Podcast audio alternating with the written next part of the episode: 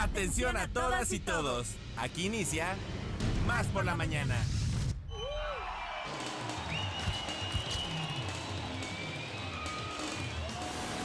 Más por la mañana.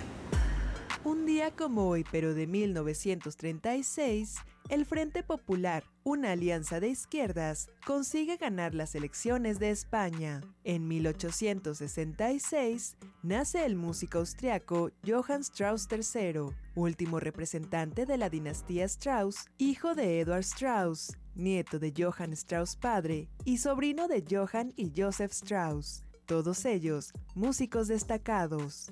Y en 1997 muere Chiang Xiong-Wu, la física responsable del experimento de Wu.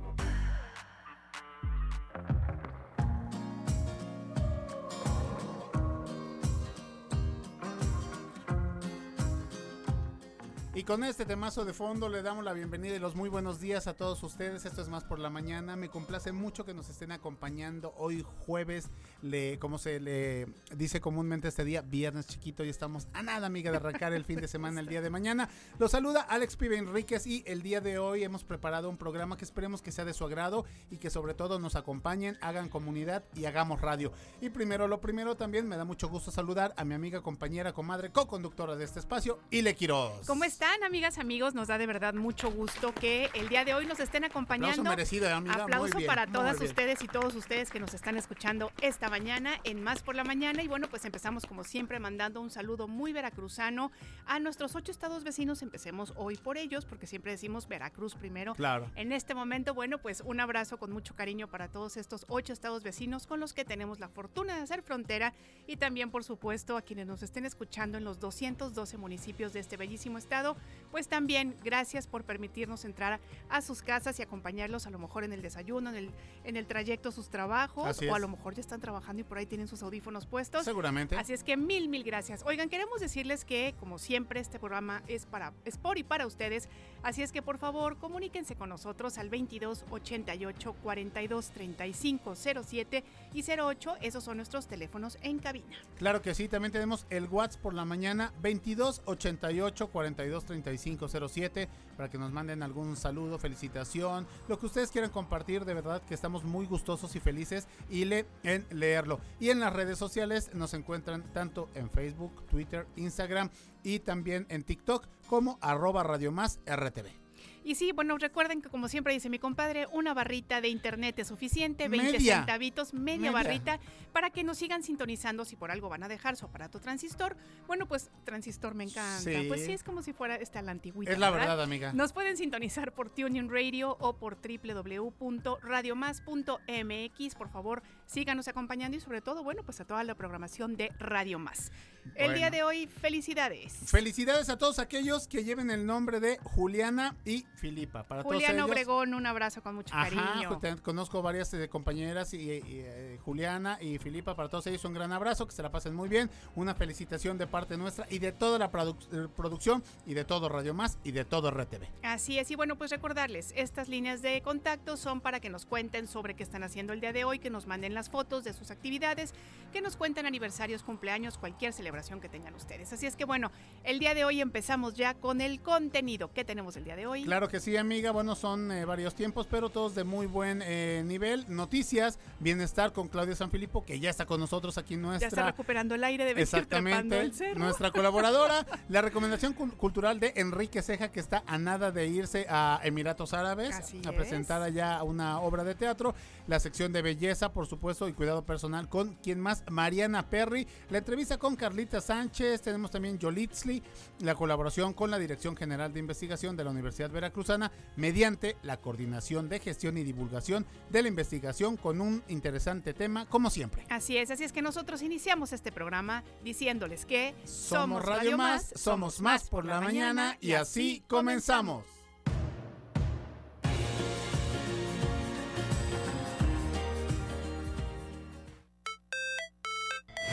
¿Un cafecito? Un consejo, ¿Una idea? un contacto. ¿Una sorpresa? ¿Qué tal? Una respuesta. Estamos aquí para servirte.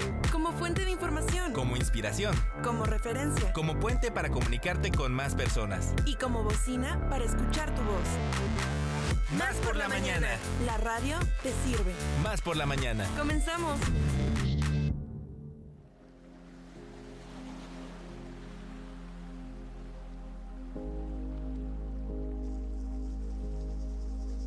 Muy bien, bueno, pues le damos la bienvenida a nuestra queridísima amiga Claudia Sanfilippo, que saben qué, nos hace siempre como hacer una pausa y ahora sí que mirar para adentro. ¿Cómo estás? Bienvenida. Hola Ileana, hola Alejandro, Hola, muy hola, amiga. Qué gusto verlos, no saben, el jueves es mi día favorito, ya estoy esperando que llegue el programa Qué padre. para eres. compartir todos estos temas de bienestar. Pues muchas gracias, oye, porque la verdad es que bien que nos hacen falta, ¿verdad? Sí, amiga, Sí, hacen muchísima Mucha falta. Oye, cuéntanos de qué vamos a hablar el día de hoy. Fíjate que hoy traigo un tema muy interesante que nos va a hacer eh, reflexionar acerca de cómo tomamos los eventos, qué actitud tomamos ante los eventos que nos suceden en nuestra vida. Nada más y nada menos. Oye, qué padre. Y en el hinduismo, ¿no? en las escrituras, en los Vedas, en los Upanishads, habla de que todo está dentro de nosotros, todo está contenido dentro de nosotros. El amor, la ira, la paz, la abundancia, eh, todo está dentro de nosotros. No necesitamos alcanzar ya nada ni nada porque ya todo está dentro de nosotros, ya lo hemos alcanzado. Y Lo que eh, necesitamos es que se manifieste, ¿no? así es. Ok. Entonces todo está, somos como una gota del océano mismo, ¿no? Que tiene las mismas características, una gota del océano tiene las mismas características que el vasto océano, ¿no? Y nosotros eso somos, somos una parte de esta gran conciencia cósmica absoluta, inteligente, ¿no? Que, que, que permea todo, que está en todas partes, que es eterna, que nunca muere. Somos toda esa conciencia. Entonces, eh, pero tú me vas a decir, a ver, Claudia, ¿cómo es que tenemos todo y no traigo dinero, ¿no? Por ejemplo, y dices que ya lo he alcanzado y que ya lo tengo. Entonces, eh, les voy a contar la parábola del Buda, de la barca del Buda, que es como un poquito para entender que todo está dentro de nosotros.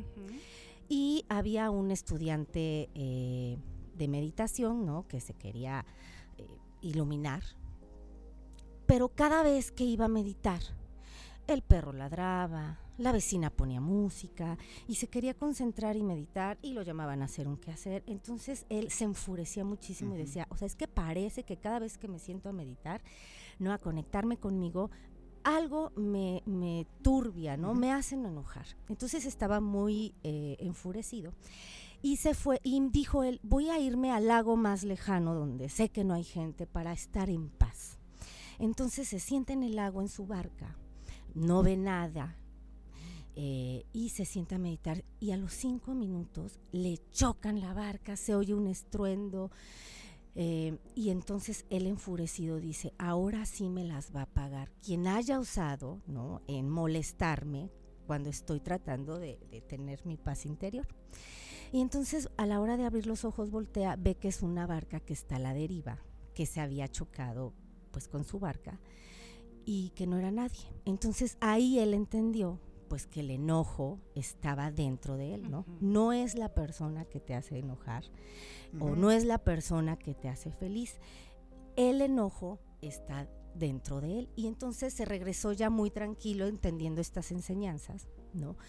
De pues que todo está dentro de nosotros, todo ya lo contenemos cierto, dentro de nosotros. Oye, qué bonita parábola. Así es, y además tan real y parecería que no, ¿no? Pero realmente sí es así, tenemos la capacidad de reaccionar de diferentes maneras a las situaciones que nos suceden, ¿no? Y haciéndonos responsables. Es que Así es, es. tan fácil de repente aventar culpas, ¿no? Así sí, es. claro. Y por ejemplo, un maestro siempre decía, no le des el privilegio a nadie de hacerte feliz o infeliz, ¿no? Ese privilegio guárdatelo para Tú. ti. O sea, no es la persona, ¿no? Y mucho se escucha, ¿no? No le cedas tu poder. Quien se enoja pierde. O sea, tú cuando te enojas le estás cediendo el poder al otro de enojarte. Pero bueno, a veces es difícil, ¿no? Y, y traigo como dos técnicas, ¿no? Qué bonito. para desapegarte de, de esos sucesos, ¿no? De que seas reactivo. La primera es que se la oí a un psicólogo que dice quítale el me, el, el me a la oración. Por ejemplo, Susana me pega, no, Susana pega. ¿no? Susa- eh, eh, Raúl me regañó, no, Raúl regaña. Y entonces tú te estás alejando, ¿no? Te separas. eh, pues de engancharte con la situación. Y que es muy cierto, yo siempre digo, las personas se enojan con ellas mismas, no están enojadas contigo. ¿No? Y me pasa mucho, eh, pues eh, en la escuela que tengo, ¿no? A veces llega la persona enojada por nada, que porque si hay mosquitos en el pasto, Es verdad. y dices, no, pues la persona es la que está enojada con ella misma. Y la otra técnica, por ejemplo, si alguien llega, te pelea, ¿no? Te pleitea, es decirle, ¿estás bien? O sea, no reaccionar, Claro, romper. ¿no? romper esa barrera y pues la verdad es que la gente se saca un poco de onda, ¿no? Entonces, usar el me para desapegarte de las situaciones y el hacerle esa pregunta, ¿estás bien? ¿Te encuentras bien? ¿Necesitas algo? ¿no? Porque no soy yo. Claro. ¿no? Estás entendiendo que no soy yo la, la que está enojada. Y, eh, y bueno, el, eh, por eso cantamos, por eso meditamos, por eso oramos, ¿no? Para también conectarnos con, con nosotros mismos. Y les quiero comentar que este sábado 18 de febrero se celebra la mayor festividad en la India, que es el eh, espiritual, el Mahashivarati, que es la gran noche del- de Shiva. Y además es una noche que, en el, que el hemisferio norte cambia de posición y uno tiene muchísima energía. Entonces es muy bueno para la conexión. Eh, los invito a una clase de meditación y yoga este sábado a las nueve y media de la mañana para celebrar el Mahashivarati. Oye, qué interesante, ¿no? Oye, qué padre. Yo le voy a decir a mi esposa a ver si. Sí, y es que sabes qué pasa, que de veras muchas veces pensamos, se nos olvida que estamos absolutamente conectados con la naturaleza, ¿no? Y entonces eh, vivimos como, y es una gran mentira, ¿no? Dependemos, que ya hemos hablado muchas veces, ¿no? Depen- dependemos de nuestro entorno para poder funcionar bien. Entonces, lo que nos dices, ¿no? Este, estas energías que tenemos que aprovechar para bien. ¿no? Así es. Qué bonito. y eh, pues sí cambiar nuestro nivel de vibración, ¿no? Que es lo que nos hace diferente a, a, por ejemplo, a, a- a un asesino, ¿no? Somos lo mismo, somos uno. La creación es una y no distingue, pero ¿qué nos hace diferente? Pues el nivel de vibración. Claro, claro. Oye, a mí me encanta lo que estás diciendo porque justamente cuando nosotros entendemos y reconocemos que las personas traen como su propio viaje y su propio, digamos, este Proceso. su bagaje, ¿no? Eh, ahí podemos entender que realmente no es contra nosotros y nosotras, ¿no? Así es. Y eso cómo ayuda, porque entonces en ese momento Sí. te libera y dices, bueno, a ver, espérame, no tengo por qué engancharme, más bien puedo tener una actitud este, empática, inclusive a veces hasta compasiva en el buen sentido, ¿no? Y decir, a ver, traes un problema, en vez de engancharme y pelearme contigo, ¿no? Y conectar con esta energía Así que no tiene sentido, mejor eh, dime en qué te ayudo. Y si tienes razón, cambia muchísimo, Sí. ¿no? Y el uso de las palabras también, ¿no? Por ejemplo, como decías al principio, que a veces queremos hacer responsable a la otra persona. Y yo he escuchado mucho, por ejemplo, en un divorcio, ¿no? Este, tu padre nos dejó. No, ¿por qué no le dices al niño? Tu padre nos dio la libertad de crecer, ¿no? El uso de las palabras son súper importantes y más en la infancia. Tienes toda la razón. Oye, pues eh, la verdad que ha sido un tema muy padre, muy bonito. eh, siempre nos, nos aportas mucho, Claudia, pero eh, hoy en, en lo personal a mí mucho, porque con esta parábola que nos contaste y, y precisamente eh, eh, el día de ayer yo me daba cuenta de eso, ¿no? Tu esposo Charlie siempre me ve con mi hijo, generalmente el más chiquito. Entonces, con Emiliano, este, y de que las cosas las tenemos uno, o sea, nosotros somos felices, nosotros somos tristes, nosotros somos así.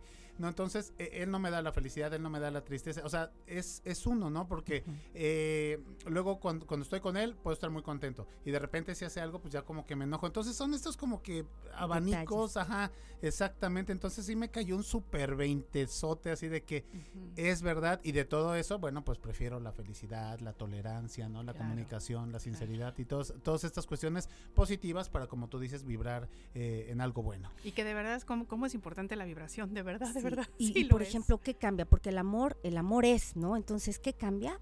La intensidad. Por ejemplo, no es lo mismo querer a un hijo que querer a un, bueno, un perrito también se quiere mucho, ¿verdad? Pero Claro. eh, eh, cambia, es nada más la intensidad Sí. y uno la modula conforme a nuestros pensamientos. Así es, así es que siempre Perfecto. pensar Positivo y bonito. con amor Claro. y con empatía, ¿te parece? Muy bien. Muy bien.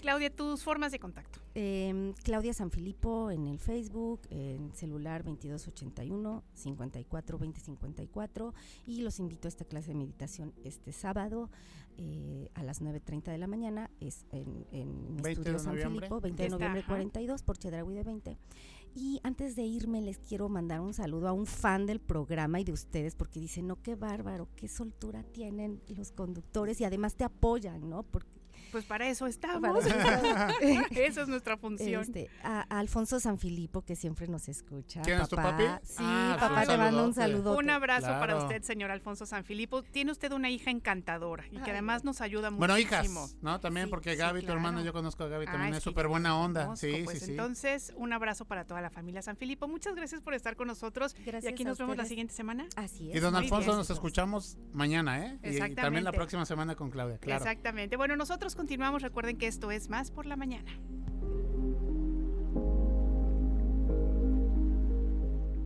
Libros, series, películas y más. Más por la mañana con Enrique Ceja. Más por la mañana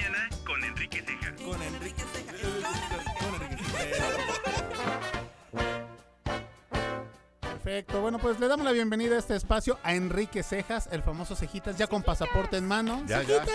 Ya. Oye, Todo ¿cómo te- listo, ¿cómo te ¿eh? sientes, por favor? Bien contento. Sí, bien pues contento. como no bien emocionado. contento. Sí, Qué claro bueno, que sí. bueno. Muy contento. Y después de haber escuchado a Claudita Sanfilippo, la querida, como no, ¿Cómo hombre, no, está muy feliz. Qué bueno. Oye, pues cuéntanos. ¿De Pues qué vamos a hablar que- hoy? Este, dentro del género del terror, las historias de vampiros forman un subgénero pues, muy popular, ¿no? Claro. entre quienes son adictos a él. A pesar de tener una gran cantidad de seguidores, mucha gente piensa que es un género menor, ¿no? No, hombre, La de los vampiros. En Postmortem, Nadie muere en Scarnes, esta serie de Netflix, nos enfrentamos a un tratamiento del tema novedoso. No hay aquí los elementos distintivos de las sagas vampirescas. No existe el temor a la luz del sol, los collares de ajos no aparecen por ningún lado y las cruces no surten el efecto esperado. Todo inicia cuando dos policías de un pueblito noruego, el Scarnes del título, encuentran el cuerpo de una mujer muerta en el campo. Son dos policías bastante peculiares y es aquí donde inician las diferencias de esta historia vampiresca. El manejo de un humor negro aparece cuando los agentes no saben qué protocolo es el que hay que seguir cuando encuentran a esta mujer muerta. No pueden llamar a una ambulancia puesto que no hay un enfermo sino una mujer muerta y entonces optan por llamar a la funeraria local este, manipulada, manejada por la familia Hallangen. Hasta aquí todo bien. Sí. Pero luego nos enteramos de que la mujer muerta es hija del dueño del negocio mortuorio, de Arvid Hallangen. Aquí hay risas involuntarias que nos produce la, la situación. La reacción del hermano y el padre es inesperada. Mientras el hermano se muestra desconsolado, Arvid, el padre, no tiene ni siquiera un poco de, de- de look triste, pues es más bien indiferente. Más tarde, al hacer la autopsia repentinamente, la supuesta muerta despierta en medio de gritos y espasmos porque se ha convertido en vampira. Pero no es una vampira clásica, como dije antes, no hay temor a la luz, ni es un monstruo sanguinario. Antes bien, se muestra confundida, nos damos cuenta de que es una buena persona, que no entiende primero quién había querido matarla y segundo, por qué siente esa sed de sangre que por otro lado se sacia con apenas unas gotas de líquido. La elección de ese pueblito Escarnes es ideal, un lugar perdido con un departamento de policía cuya distracción cotidiana es elegir dónde y qué comer. Un lugar donde el tiempo parece detenido, el lugar ideal para que un vampiro pueda pasar desapercibido. Lo que detona la narración de la historia es que en ese poblado parece que nadie quiere morirse. Aparentemente todos gozan de una envidiable salud, lo que va en detrimento del negocio de los Hallangen. Pero bueno, pensemos que un miembro de esa familia es vampiro y la solución parece puro sentido común. El personaje de Liv Hallangen, la vampira, es fascinante. Como dije, no es una mala persona y la naturaleza de lo que le ocurre la desconcierta. Cuando digo que hay un humor negro me refiero a que es un tipo de comedia que no es superficial en absoluto. Es un humor que permite al espectador asumir el realismo y el absurdo al mismo tiempo. El hecho de que en el seno de una familia que maneja un negocio funerario aparezca un caso de vampirismo le otorga ironía a todo el asunto. Postmortem, Nadie muere en Scarnes, es, según yo, digna de aplauso. Una serie que apenas, apenas duran seis capítulos y que nos permite seguir disfrutando de trabajos brillantes desde los países escandinavos. Estoy seguro de que se, enti- se sentirán bastante emocionados al verla. Ojalá que la puedan ver. Oye, a mí me gustan mucho estas Se series que son de seis capítulos, Sí, seis, las ocho miniseries, capítulos. ajá. Me encantan, ¿saben por qué?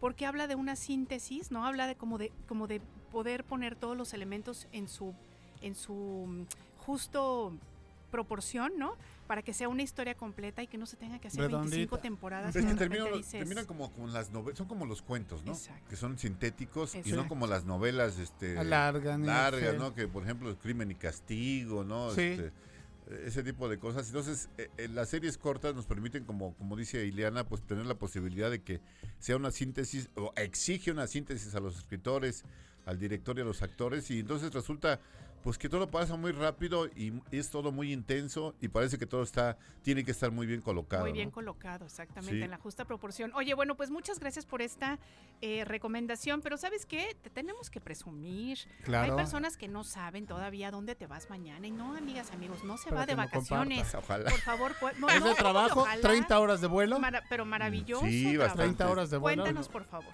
Bueno, pues ya saben que he, he estado presumiendo aquí varias semanas que ma- mañana salimos con el grupo de Abraham Seransky, el Teatro Estudio T, porque invitaron a Abraham, no al grupo. Abraham eh, fue invitado a participar en el 36 Congreso Internacional del Instituto Internacional de Teatro de la UNESCO, que se va a llevar a cabo ahí en los Emiratos Árabes Unidos, en un lugar que se llama Fujairah, que está enfrente de Dubái. De hecho, llegamos al aeropuerto de Dubái y de ahí nos espera un, transporte que nos va a llevar a esa parte de lo que es el Golfo.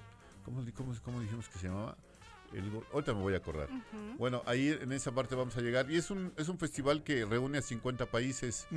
Nosotros vamos en representación no solamente de México, sino de, De América. América. Lat- sí, de América, de ¿verdad? América. Y este, estamos este, en un programa de, de teatro. de- únicamente somos cinco obras. Está un grupo de Fujaira, está un grupo de Francia, un grupo de Burkina Faso, otro grupo de no sé qué, no me acuerdo qué lugar, y nosotros, Golfo de Omán. El el Golfo de Omán.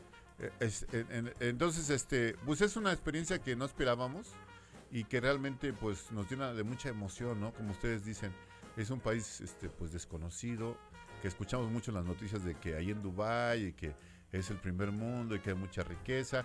Fujairah es un, es un lugar pequeño, pero aparentemente está como en ciernes. Ah, eh, hemos visto las fotos y, y- y es un lugar que va, seguramente va a lucir muy parecido a Dubái con el tiempo, pero que ahorita lo que están tratando de hacer es que de llenarlo de cultura. Están este, haciendo este tipo de festivales, están haciendo hacer ese tipo de cosas. Y pues nosotros vamos con una obra que se llama Jade Rocco Pacal, que además les llamó mucho la atención a ellos y a otros países que ya nos están empezando como a, a invitar. Y es una obra que habla, pues por supuesto, de los mayas, de Pacal, el último rey de esa, de esa civilización, que pues ha sido poco estudiado, fíjate, que hemos, eh, buscando fuentes, nos damos cuenta de que en español no hay muchas fuentes. Todo lo que hay, lo, lo realmente jugoso, es en alemán y en inglés. Y bueno, la historia de Pacal, desde que fue encontrada su tumba, eh, que apareció como eh, se en una nave espacial, ¿no? Que se hizo muy famoso eso Sí, sí. pues tiene muchas aristas. Pacal era un gobernante que duró 82 años eh, de vida, que además le dieron el, el- el gobierno de la Canja, en aquella época se llamaba Palenque, a los 12 años.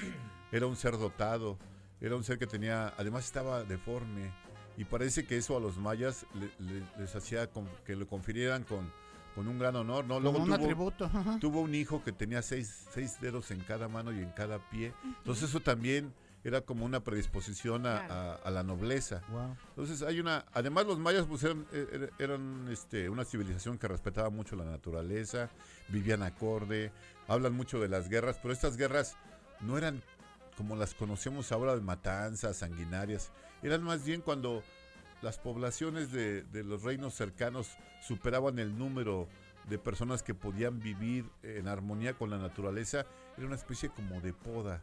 Es decir, mataban Una a depuración. 40, depuración, ujú. 50. Entonces, eso que puede parecer para nosotros en esta época como algo pues demasiado pues salvaje, en la época era necesario, porque si no de otra Para forma mantener un equilibrio, ¿no? mantenías, exacto, eh, alterabas el equilibrio con la naturaleza. Y bueno.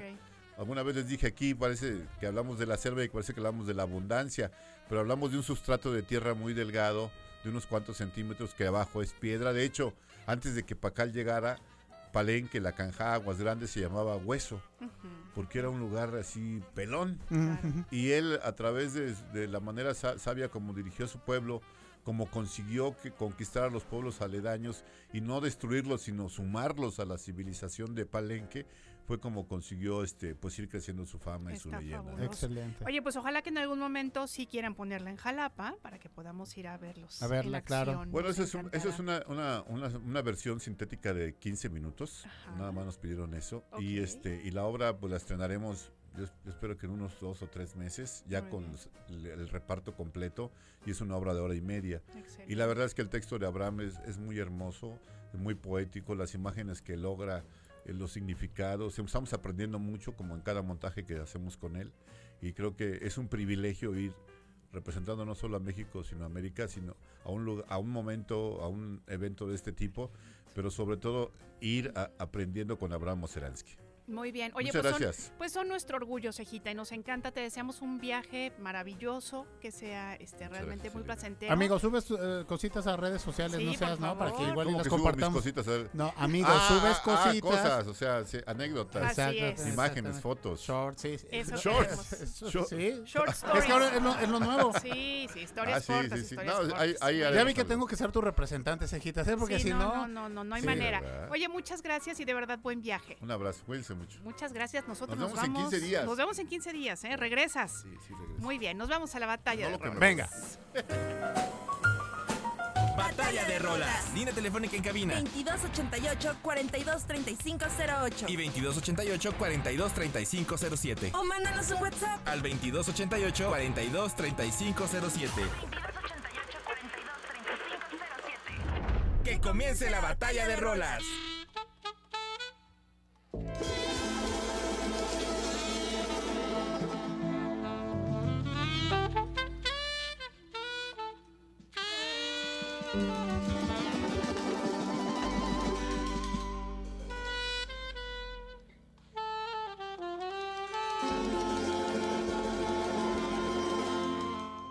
Muy bien, bueno, pues esta batalla de rolas empieza con esta propuesta que les tengo para ustedes esta mañana, que es La Llorona, un son oaxaqueño lleno de amor y de dolor que nació para ser parte de la cultura tradicional de México. Y fíjense que estamos escuchando la interpretación de Calacas Jazz Band y de la grandísima cantante Iraida Noriega. La verdad es que es una cosa muy hermosa porque bueno, pues habíamos pensado en hacer esta batalla de rolas con música mexicana tradicional interpretada desde otros puntos de vista, desde otros puntos musicales. Así es que bueno, pues contarles un poquito que en 2006, aún como estudiantes de la Escuela de Música DIM en la Ciudad de México, cuatro de los ahora integrantes de esta banda, que se llama Calacas Jazz Band, se juntan para un proyecto que debían presentar como examen para una clase. Y miren ustedes Mira, al el final resultado. en lo que se convirtió. El 10 esote. Y bueno, pues estamos escuchando también la voz de, Ira- de Iraida Noriega, que bueno, la deben conocer muy bien, es, ella es una de las principales intérpretes del jazz mexicano. Así es que bueno, pues des- este, disfrutemos este tema musical y ya saben, si quieren votar, 2288 42 35 07 y 08. Yo soy como el chile verde y llorona, picante pero sabroso. Batalla de rolas.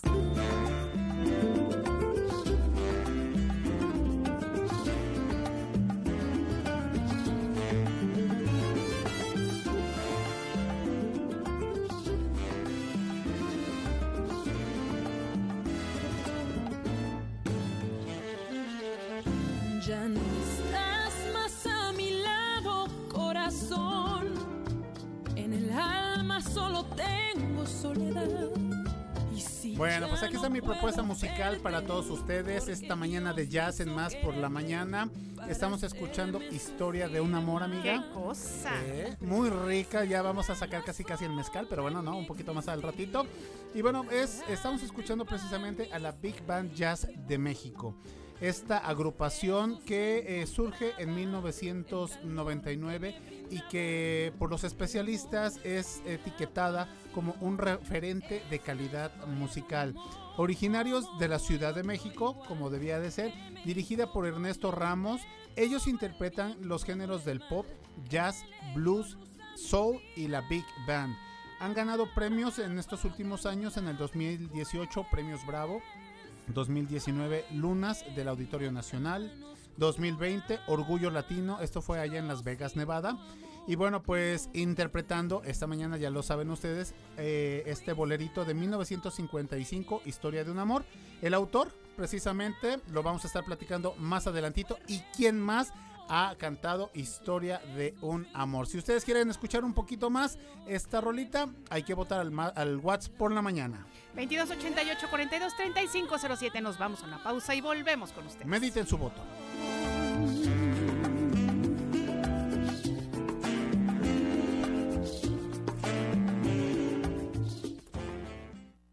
WhatsApp por la mañana. 2288 42 3507. WhatsAppea con nosotros. WhatsApp en cabina. Más por la mañana. Sentido común con sentido del humor. Más por la mañana. En un momento regresamos. ¿Cuándo te sientes más al tiro? Con más energía, más claridad. Mm, más por la mañana. Estamos de vuelta. La entrevista. Más por la mañana. Bueno, pues decirles que estamos de regreso en Más por la Mañana y ¿qué creen? Hoy tenemos una celebración de 50 años. Nos complace de verdad muchísimo platicar con el actor, modelo, director, conductor, productor, empresario, bailarín. ¿Qué no? Realmente, ¿qué no ha hecho Ernesto La Guardia? Así es que Ernesto, empezamos diciéndote muchas felicidades por estos 50 años. ¿Cómo estás? Muy buenos días. Muy bien, buenos días. Gracias por la oportunidad de platicar con Veracruz y por esta eh, pues eh, presentación tan bonita. Pues al contrario, Ernesto, es que sabes que, bueno, tú formas parte de verdad de nuestro día a día. Te hemos visto en infinidad de papeles, pero fíjate que yo estoy muy impresionada porque, bueno, ya es una primera pregunta que te quiero hacer. Cuando, cuando tenemos tantos años ya en este medio artístico, muchas veces los actores, actrices, lo que hacen es, empiezan como a, a, digamos, les empieza a gustar más un género, les empieza a gustar un poquito más dedicarse a algo en específico, ¿no? Conforme pasan los años.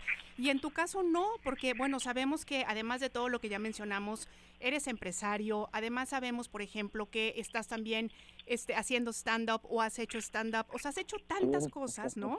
Que realmente nos impresiona mucho porque eh, tú eres como el contrario de muchos actores, actrices que dicen, bueno, este es mi nicho, ya me adapté, en esto me gusta y en esto me quedo.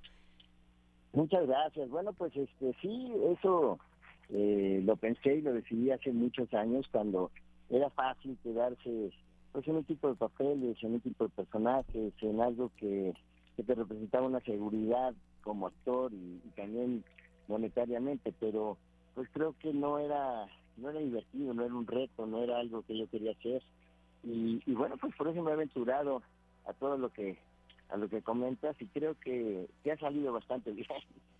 Oye Ernesto, pues felicitarte por este, este, en este marco de la celebración de tus primeros 50 años de trayectoria y, y preguntarte, ¿qué le, ¿qué le dices a estas nuevas generaciones, a los chavos que ya están a punto de egresar, que acaban de egresar de la Universidad de Comunicación, de Publicidad, de Mercado, y que nada más están así como en su, en su, en su rollo de, no, yo quiero hacer cine, yo quiero esto, yo quiero el otro. Porque soy guapo, ¿no? Mejor, Exactamente, ¿no? guapa. Tú, tú has estado, como lo decía Ileana, delante de cámara, atrás de cámara, en la producción, dirigiendo, modelando, etcétera. ¿Qué les puedes compartir a estas nuevas generaciones?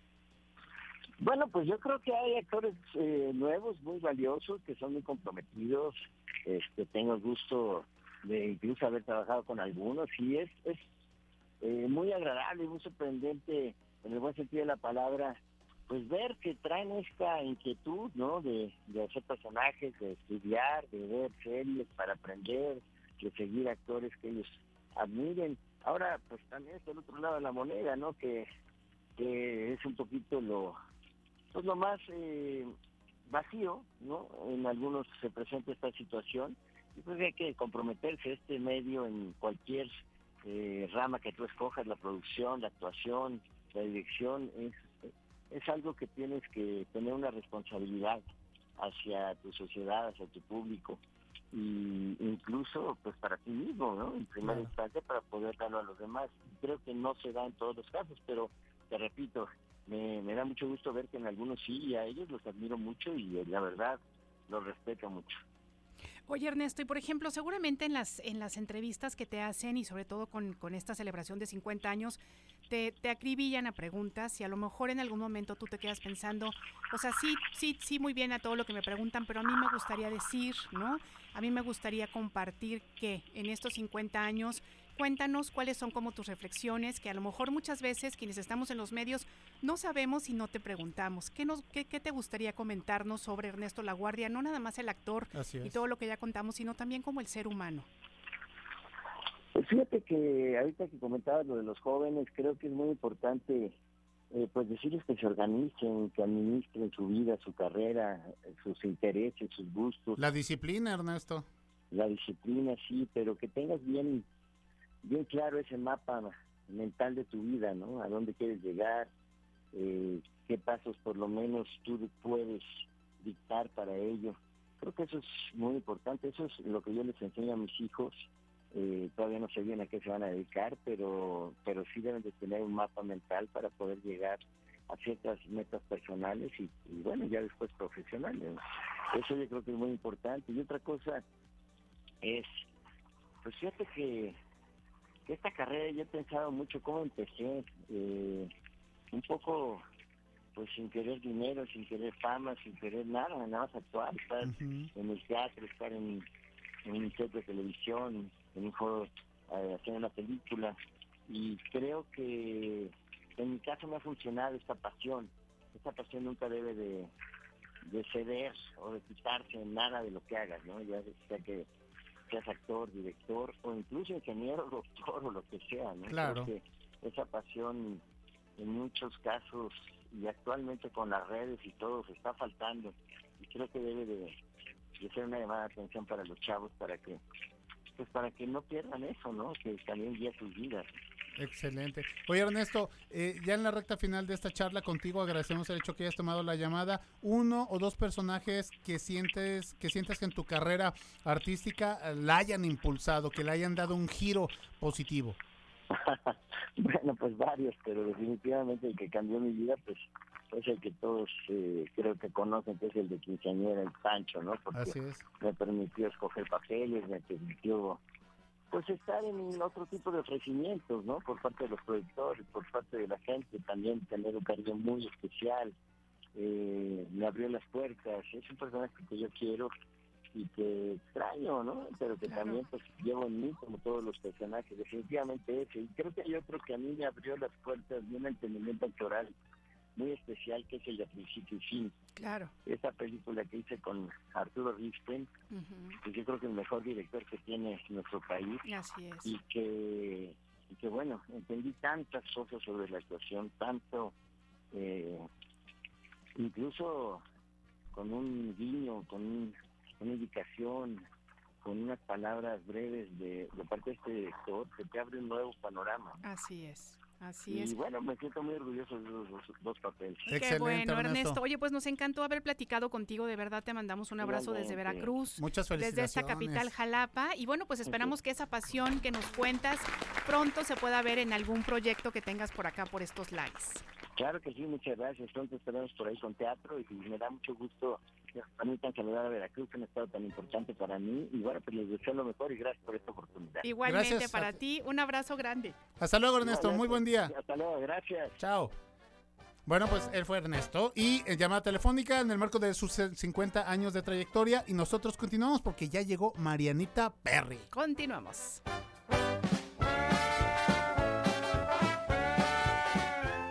Efemé- efemérides musicales.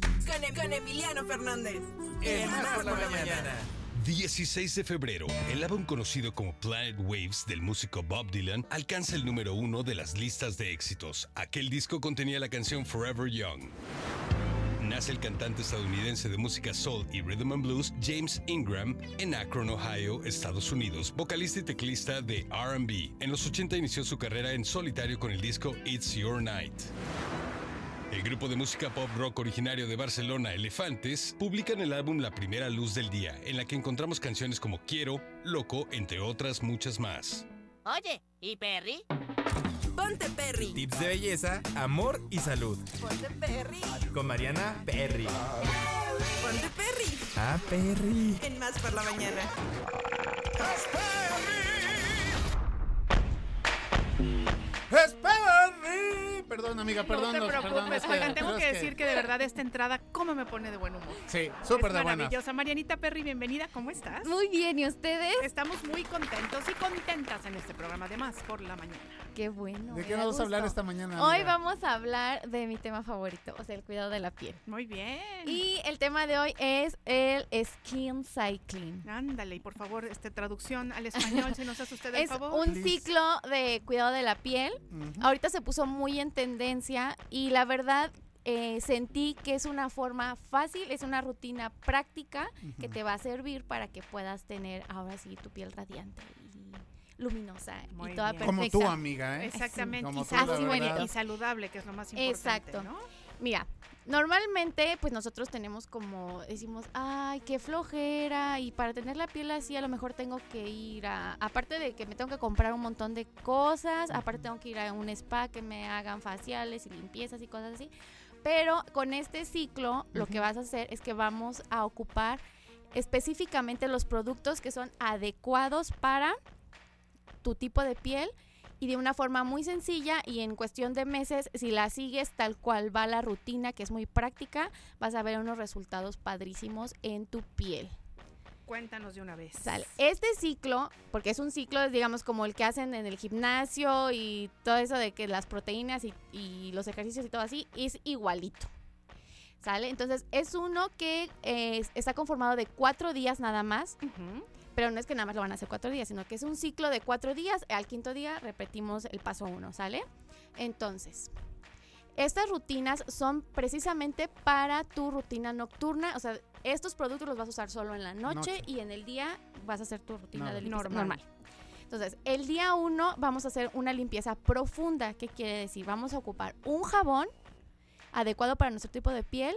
Ya que el, el rostro lo tenemos súper limpio, súper, súper limpio, vamos a aplicar un exfoliante o un peeling o algún exfoliante químico que sea específicamente para tu tipo de piel y después vamos a hidratar, o sea, vamos a ocupar nuestra crema de noche normal. En el día 2 vamos igual a limpiar, lavar nuestra carita, desmaquillar todo con nuestro jabón y vamos a aplicar el retinol. Aquí con el retinol mucho ojo, es un producto fuerte porque es una sustancia fuerte y no todas las personas l- pueden ocupar la misma cantidad de retinol. Normalmente cuando empiezas a usar retinol en tu rutina o le incluyes, tienes que ocupar una... Vienen en grados de concentración, entonces hay unas que traen 0.03% de retinol, 0. punto- Entonces vas a empezar con la más baja, si tu piel lo acepta, padre, si dices, ay, siento que no, pero mi, siento que mi piel aguantaría un poquito más, o lo ocupas un poco más fuerte, ya que ocupaste el retinol, vas a aplicar otra vez tu crema hidratante. El retinol no se retira. Ahora sí El retinol no se retira, se queda, pero- ajá. ok. se queda. Y el día 3 y el día 4 son los días en que reestructuramos la piel o la volvemos a hidratar. Porque viene de un proceso de exfoliación que quitamos piel muerta, el retinol estira la piel. Y entonces 3 y 4, día 3 y 4 va, se llama de recuperación. Entonces vamos a ocupar otra vez nuestro limpiador y aplicamos un serum hidratante y después e hidratamos. Pero normalmente lo que hacemos cuando aplicamos serums o cualquier otro producto es que dejamos que respire o que lo absorba y después aplicamos nuestra crema hidratante. En este ciclo, no. En este ciclo lo que vamos a hacer es que vamos a dejar, vamos a aplicar nuestro serum, dejamos unos dos, de, unos cinco segundos que lo absorba un poquito, pero mientras nuestra piel esté húmeda todavía de este producto, vamos a aplicar nuestra crema hidratante Muy para que sea, tenga una mejor absorción todavía. Ah, ok. ¿Sale? Y de ahí vamos al día 5, empezamos otra vez con el exfoliante, día 6, y así nos vamos a llevar por meses. Recuerden que todas las mañanas vamos a hacer nuestra rutina normal. Vas a decir, o igual te vas a lavar la carita, vas a aplicar tu crema de día Tu, tu este, y bloqueador tu bloqueador solar. solar. No. Ya saben que el bloqueador solar no se nos debe olvidar, es el paso fundamental, pero sobre todo el día que aplicaste el retinol. Retinol. ¿sale? Porque Mm. la piel queda muy sensible.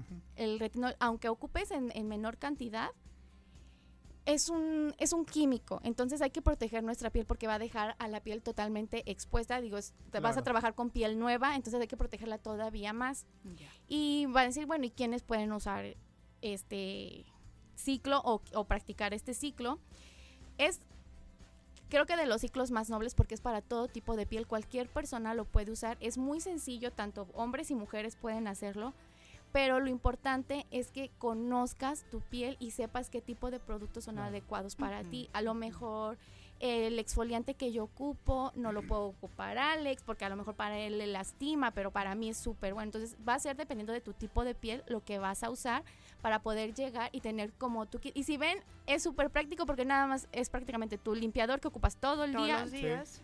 El exfoliante, el retinol, tu hidratante y un serum. Y en la mañana puedes ocupar el limpiador y el hidratante nada más. Y tu bloqueador solar, ¿no? Claro, Entonces son muy poquitos productos Sí. que te van a hacer llegar a una pues a llegar a, a lo que habíamos dicho de tener la piel perfecta sin necesidad de todos los productos que hemos mencionado antes en otras rutinas Muy ¿no? bien. que se pueden ocupar. Oye, Marianita, ¿y durante cuánto tiempo podemos hacer este ciclo? Este ciclo se recomienda que se haga unos dos meses. Ok. Descansamos y a lo mejor ya nada más ocupamos el serum hidratante y el y tu crema normal. Y después puedes volver a, A hacerlo. hacerlo. Ajá, Muy son ciclos. La verdad es que es muy noble. Yo una vez que, eh, digamos que el- el- los más agresivos serían el retinol y el exfoliante, ahí sí te recomendaría que fuera un exfoliante o, o un peeling muy suave, muy noble, porque normalmente aplicamos los exfoliantes una vez a la semana o dos o una vez cada 15 días.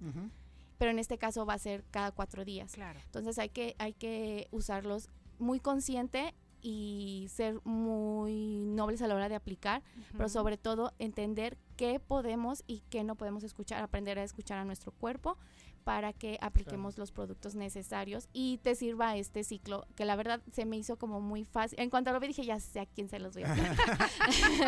Dijo a los que no se hacen nada, A o los sea, los la conductores mañana, de más por la mañana. Oye, y entonces son dos meses y de ahí dejamos descansar un mes, por Un ejemplo. mes puede de ser ahí y de ahí puedes retomar. Perfecto, Marianita Perry. Oye, pues te agradecemos mucho toda esta información. De 10, ¿eh? De 10, De amiga, la 10, verdad. ya, mira, van a ver, después de dos meses, este Alejandro y yo, así ya, bien. Hiper mega conservados, ¿no? Una super piel. ¿Qué se hace? Ojalá. ¿Qué se hacen? Seguimos los, los este, Botox, ácido consejos. hialurónico. No, no, no, no, no, no, son los consejos ciclo. de Marianita Perry. Bien Marianita, Perry. muchas gracias. Como siempre, este formas de contacto, redes Eh, sociales. me pueden encontrar en redes sociales como en Facebook e Instagram como Perry Beauty Studio y en WhatsApp al 2281 01 30 43. Hoy Ella sí lo dije a bodas, despacito. que- 15 años, a Cancún, a donde sea, Mariana. donde sea. Eso es todo. Muy El trabajo bien. va primero. Oye, pues muchas gracias, eh, Marianita. Como siempre, aquí te esperamos la siguiente semana. Ya sabes que te queremos y te admiramos. y amigas, gracias. amigos, fíjense que hoy vamos a estrenar un contenido muy interesante en la voz de nuestra compañera Griselda Hernández, la comadre. Queremos este, presentarles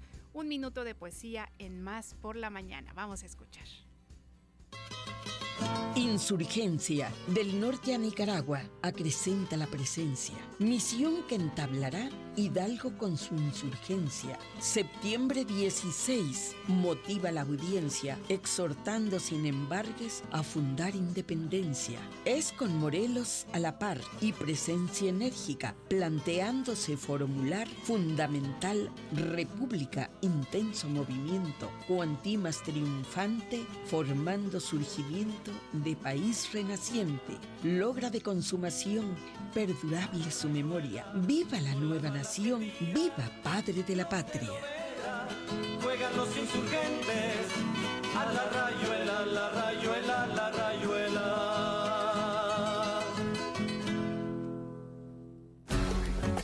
La entrevista. Con Carla Sánchez. Más por la mañana. La entrevista. Con Carla Sánchez. Más por la mañana. Bueno, pues Callita Sánchez y in the house. Bienvenida, Carlita. ¿Cómo estás? Y muy bien, oigan, con esta ovación eh, Público radial, conocedor. sonora, Sí. qué, qué- qué maravilla. Como dicen, nos paramos de pie. Nos Sí. paramos, de Paramos pie. de pie para aplaudir a Cañita Sánchez. Me vivo de la risa, me, me muero de la- me vivo de la risa. Oigan, pues muy buenos días, gracias por, por la por la oportunidad nuevamente y siempre se tiene que agradecer el hecho de poder compartir nuestras voces con las familias de Veracruz, de otros estados a donde estamos llegando en esta mañana, aquí en Más por la Mañana. El día de hoy vamos a platicarles, déjenme decirles, de esta parte, siempre hemos escuchado el tema de la inclusión y el otro día platicábamos con Karina Martínez, a quien me da mucho gusto saludar, mi querida Cari, acerca de la aceptación de las discapacidades, pero sobre todo de personas con síndrome de Down. Y el día de hoy hablaremos de las nuevas perspectivas en síndrome de Down. Karina Martínez, quien lleva la batuta del Instituto Mexicano de Investigación y Desarrollo Integral, y MIDI, me da un placer enorme saludarte, mi querida Cari. ¿Cómo estás? Buenos días. Hola, mi querida Carla, muchísimas gracias. Yo encantada de tener la oportunidad de compartir contigo, pues información que realmente es muy importante para nuestra comunidad, porque estamos hablando de generar oportunidades de participación y desarrollo de un importante sector de nuestra población que justamente son las personas en condición de discapacidad y en este caso muy concreto y muy directo de las personas con síndrome de Down que hoy por hoy necesitan ser reconocidas Sí. En su dignidad humana, más allá de ese reconocimiento en la ley, en las acciones. Y justo el Congreso Internacional Nuevas Perspectivas en Síndrome de Down nos lleva a tomar conciencia de qué es lo que estamos haciendo hoy día, cómo les estamos mirando, si desde los mitos y estamos limitando o verdaderamente desde sus capacidades y generando oportunidades. Entonces, es un congreso maravilloso que se va a realizar aquí en Jalapa el día 2 y 3 de marzo, que convoca especialistas de Guatemala, Cuba y México, que está dirigido tanto para familias y especialistas como para jóvenes con síndrome de Down mayores de 16 años. Oye, Cari, Cada quien va a tener su propio espacio Sí. y sus propias actividades, es decir, los padres de familia y especialistas estarán en un área en donde tomarán conferencias y participarán en dos talleres y en otro espacio de la misma sede estarán los jóvenes recibiendo, participando de cuatro talleres súper interesantes porque estos talleres, verás, tienen la intención de invitarles a una participación, una formación laboral en Claro. aspectos que no se habían considerado antes y que hoy día ya se están desarrollando y que además ya hay, ya hay casos reales de éxito. Vienen, por ejemplo, dos agencias de modelos a nivel nacional. Una de ellas está trabajando con Disney y justo van a darles un taller de modelaje y pues con la idea de que quienes participen y digan, bueno, me gustó lo del modelaje, bueno, pues ya tienen de manera directa el contacto con las agencias y pues para lo que sigue, ¿no? Oye, Karina. Van a tener también, ajá. Sí, eh, eh, por ejemplo, hablando de lo que tú nos estás mencionando, porque ya es un, un universo, es otra eh, perspectiva la que ya debemos de tener, pero la, esta parte en la que la sociedad ya no tenemos que ver a personas con alguna discapacidad, en este caso con síndrome de Down, y que dices, ay, mi angelito, ay, mi personita especial, eh, esta parte como de... Se, llega hasta a, notar una discriminación o una eh, ausencia de conciencia o de cultura también dentro de la perspectiva con personas con síndrome de Down. Y nos estás hablando de un panorama en el que ya son modelos, son fotógrafos o son personas que tienen sus propios negocios, que, que viven, que viven eh, ya independientes de casa. O sea, hablar de esta parte en la que la aceptación la tenemos que hacer esta parte de la sociedad, ¿no? Quienes estamos en el día a día, ¿cierto? Así es. Y fíjate, Carla, que tantos mitos circulan en el ambiente que definitivamente impactan de manera negativa en las oportunidades que se les brindan y esto en consecuencia con el logro de habilidades, desarrollo de competencias y oportunidades en todos los ambientes de la vida, porque recordemos que la vida no se da únicamente dentro del hogar, la vida se da en un contexto social, y no tienes la oportunidad de ir a la escuela y no solo a pasear, sino realmente a desarrollar competencias, a aprender cuando vas a un trabajo, cuando vas a la calle, cuando vas al cine, en fin, la vida se da en un contexto social. Y justamente cuando nosotros quitamos estos mitos de que, ay, es un angelito, pues el angelito para empezar es asexuado y las personas con síndrome de Down no son asexuadas. De entrada, No, sí. no son ángeles, son personas como cualquier otra persona. Y fíjate que estaba leyendo el otro día una investigación que a mí me parece de verdad muy importante porque nos habla de que el 90% de las personas con síndrome de Down no logran vivir en autonomía y no porque no puedan, sino justamente porque todos estos mitos les limitan Claro. y los hace vivir en constante frustración porque no logran afianzar relaciones de amistad. Pero no por ellos, sino por las familias, ¿no? Por el entorno, quienes estamos del otro lado, ¿no? Exactamente. Ellos quieren, igual que todos los demás, casarse, eh, tener amigos, ir al parque, ir al, al cine, vivir solos, viajar, en fin. Y lo pueden hacer siempre que tanto familia como contexto estemos dispuestos a respetarles y apoyarles. Oye, Karina, estoy eh, pues checando parte del trabajo que tú estás haciendo en IMIDI, en este Instituto Mexicano de Investigación y Desarrollo Integral, que además has enfocado precisamente a dar esta voz a quienes eh, tienen mucho por darnos, como son los panelistas que vas a tener en este congreso, que es Isabela Springul, que es diseñadora de modas guatemalteca con síndrome de Down, guapísima ella, Luis, Luis Herbias, que es tu hijo y que es tallerista Así también es. y que es fotógrafo y que además independiente, un chavo súper sociable, en fin, que tiene, todo, que tiene todo un contexto ya social. Mauricio Álvarez, que es modelo mexicano también con síndrome de Down, que van a estar dando estos talleres. Y también viene Ian Campos, que es youtuber, por cierto, que es youtuber que ajá. tiene su canal de YouTube y que es uno de los panelistas que estarán confirmados. ¿Cuál es el mensaje eh, final, Cari? Porque el tiempo se nos va muy rápido para papá y mamá, para las familias, para las instituciones, para quienes puedan darles oportunidad laboral, de estudios, que sea como esta aceptación, inclusión, que todavía tenemos esta palabra muy en arraigo, pero cuál sería como es. este mensaje para tener la oportunidad de compartir con personas con síndrome de Down y que poder darles dar esta oportunidad como a muchas otras personas. Claro, yo creo que lo principal, lo más importante sería dejarnos de etiquetas, dejar al lado el diagnóstico y ver a la persona con sus propias características, con sus propios sueños y trabajar por ello. Creo que eso es de lo más importante, reconocer y impulsar de alguna manera todos sus proyectos. Fantástico. Karina, pues, ¿en dónde te encontramos? ¿Qué redes sociales utilizas? ¿En dónde podemos encontrar más detalles de este congreso? Cuéntanos. Claro, nos pueden localizar en todas las redes, tenemos TikTok, Facebook, Twitter, Instagram, canal de YouTube y nos localizan como IMIDI Jalapa. IMIDI Jalapa, ahí está toda la información del Congreso, quiénes son los panelistas, eh, cuáles son los horarios, cómo está organizado, qué van a recibir, en fin, queremos que este evento sea un momento de celebración de la diversidad, en donde además se generen redes de apoyo entre todas las personas que vienen de toda la República. Fantástico, pues. Ileana, Ale, eh, Karina, fantástica esta oportunidad de poder conocer que van a venir también de otros estados, que vienen de otros puntos también de, de Veracruz y que esta es la oportunidad que se puede tener para poder tener esta aceptación social y como personas que vamos abriendo este panorama, ¿no? Mucho Claro, más y además saben que el, el hecho de poder ver cómo hay otras historias de éxito, ¿no? Sí. Que como dicen ustedes, mamás y papás no nos atrevemos, ¿no? A darles esta independencia que Claro. necesitan, ¿no? Y el hecho de poder ver cómo, cómo hay otras formas, ¿no? Cómo hay otras conformaciones ayuda muchísimo. Y es que esta gracias. sobreprotección ¿no? que tenemos con ellos. Yo Sí. por eso les recomiendo la película Aprendiendo a Vivir o en inglés The Other Sister, que es precisamente cómo eh, eh, familiares no dejamos que estas personas crezcan. Sí, es cierto, y tienes toda la razón. Así es, creo que le dieron en el clavo, ¿eh? Eh, de- y totalmente. Gracias, Cari. Karina Muchas Martínez, gracias. gracias. Te mando un abrazo.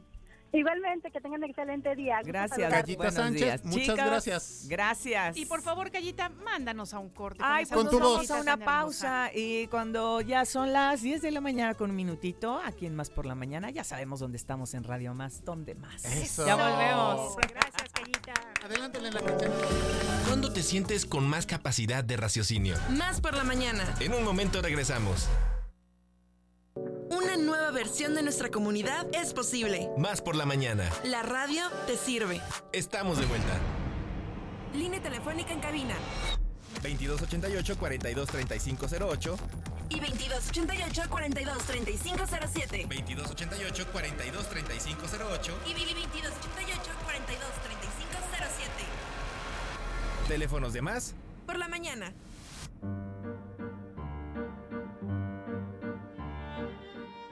Hola, muy buenos días. Estamos muy contentos de estar en Yolistli. Agradecemos mucho a nuestros anfitriones y a la Dirección General de Investigaciones de la Universidad Veracruzana por el espacio. Nos encontramos en la cabina de Yolistli, eh, Varsovia Hernández eh, Eslava, Hola, buenos días, mucho gusto. el doctor Mark Lanovas, Hola, buenos días. La doctora Varsovia Hernández nos acompaña del Centro de Investigaciones Biomédicas, el doctor eh, Marc Lanovas de la Universidad de Montreal y bueno, eh, un servidor del eh, Centro de Investigaciones Biomédicas. Estamos aquí hoy para tratar un tópico eh, por demás interesante vinculado con la inteligencia artificial, que lo queramos o no, lo sepamos o lo ignoremos, está presente ya en la vida cotidiana de millones de personas, en teléfonos, redes sociales, plataformas, en las series que vemos, en las plataformas que hacemos compras y las personas que interactuamos con estos medios, pues todos los días generamos datos y entrenamos máquinas que identifican nuestros patrones y características y pues a partir de ello anticipan o predicen nuestro comportamiento,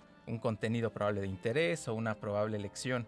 Eh, seguramente pues, nuestro auditorio eh, sabe que esta presencia y aplicación de la inteligencia artificial ha sido altamente discutida, criticada y hasta temida. Sin embargo, esa no es la única forma ni el único ámbito en el que la inteligencia artificial está y puede estar presente en nuestro día a día. Y justamente el día de hoy vamos a conversar con Varsovia y Mark sobre una de las formas en las que podemos usar la inteligencia artificial en beneficio de las personas, específicamente en el campo del análisis conductual aplicado. Es importante subrayar para quienes nos escuchan que tanto Varsovia como Mark son analistas conductuales certificados por el Organismo Internacional de Referencia en la Materia, BACB por sus siglas en inglés, con sede en Estados Unidos de América. Y bueno, pues en este contexto creo que sería un buen inicio preguntar qué es el análisis conductual aplicado.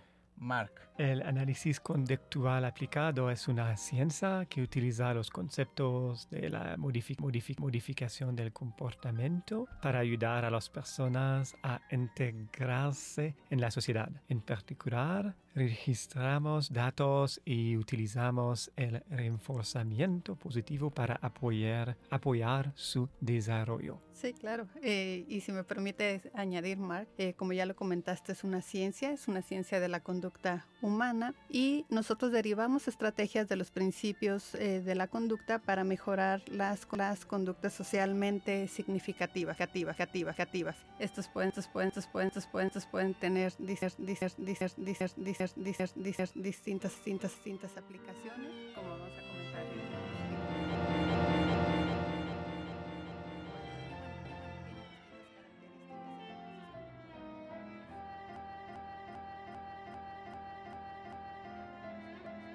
Oigan, pues ¿qué creen? Que tenemos un duende cibernético que está haciendo de las suyas con estos aparatos nuestros con los que podemos hacer La este programa. no tiene palabra, amiga. Así es que, bueno, pues decirles que en un momentito más reiniciaremos esta entrevista Por con el equipo de Yolistli. Los invitamos a que se inscriban, todavía no, ah, todavía hay tiempo, no hagan inscripciones de pánico, no compras de pánico, inscripciones de pánico bueno para la carrera de RTV 7K de Cerro a Cerro que va a ser este próximo domingo 5 de marzo. Eh, ya empecé los entrenamientos, yo creo que va a ser entre trote y caminada, amiga, no prometo más. Yo ya les dije, yo soy el pacer del trote cochinero. Trote Quien se quiera unir a mí, ¿verdad? Ahí vamos a ir caminando y este, trotando despacito, despacito, Oye, paso a pasito. Además, yo quiero que las personas nos escriban. Ah, ya llevas un voto, eh. Por cierto, no había leído el WhatsApp por la mañana. Pido una disculpa, por favor, al respetable, porque ya tiene un voto tu propuesta musical.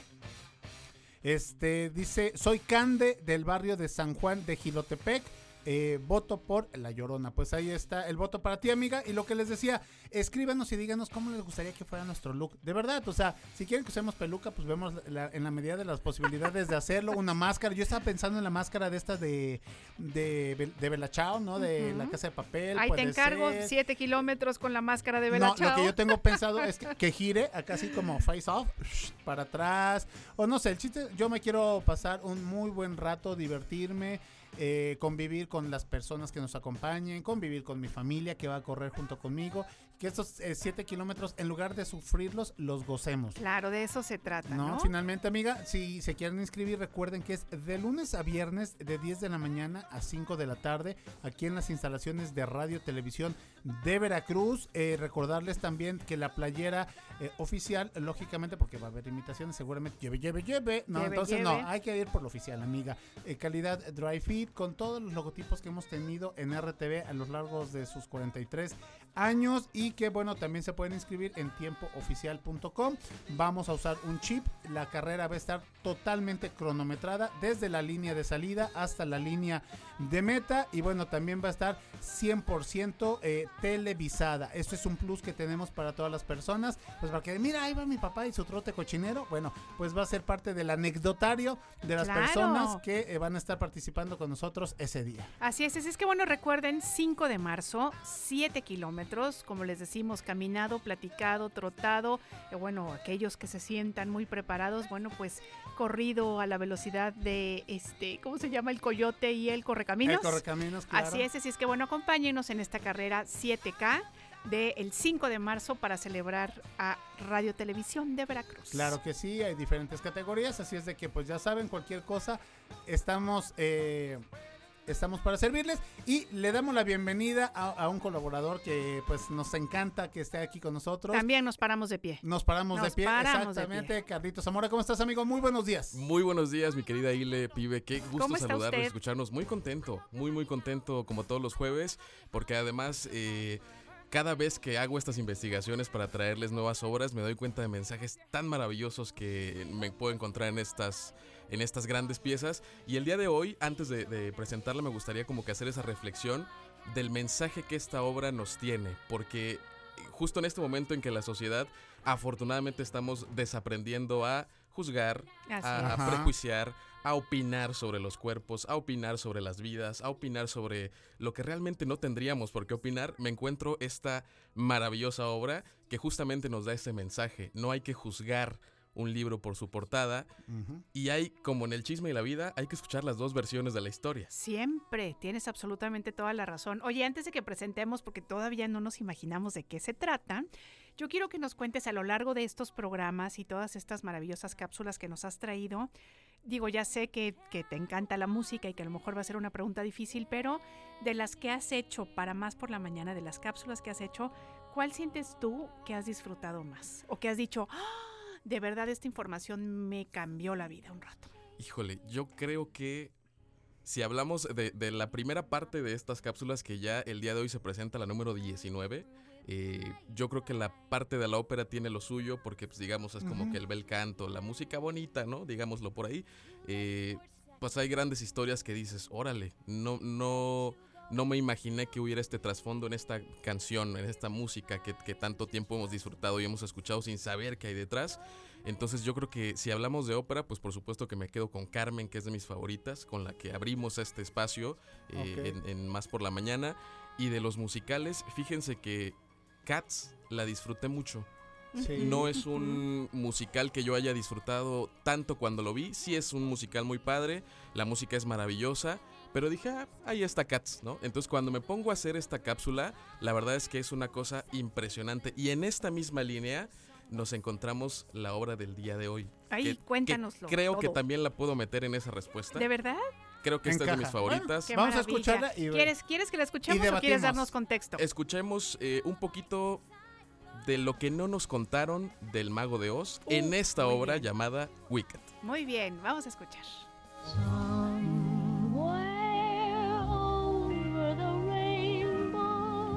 Todos conocemos la tierna historia de una niña llamada Dorothy que tras ser arrancada de su natal Kansas emprende un viaje por un largo camino amarillo en la tierra de Oz.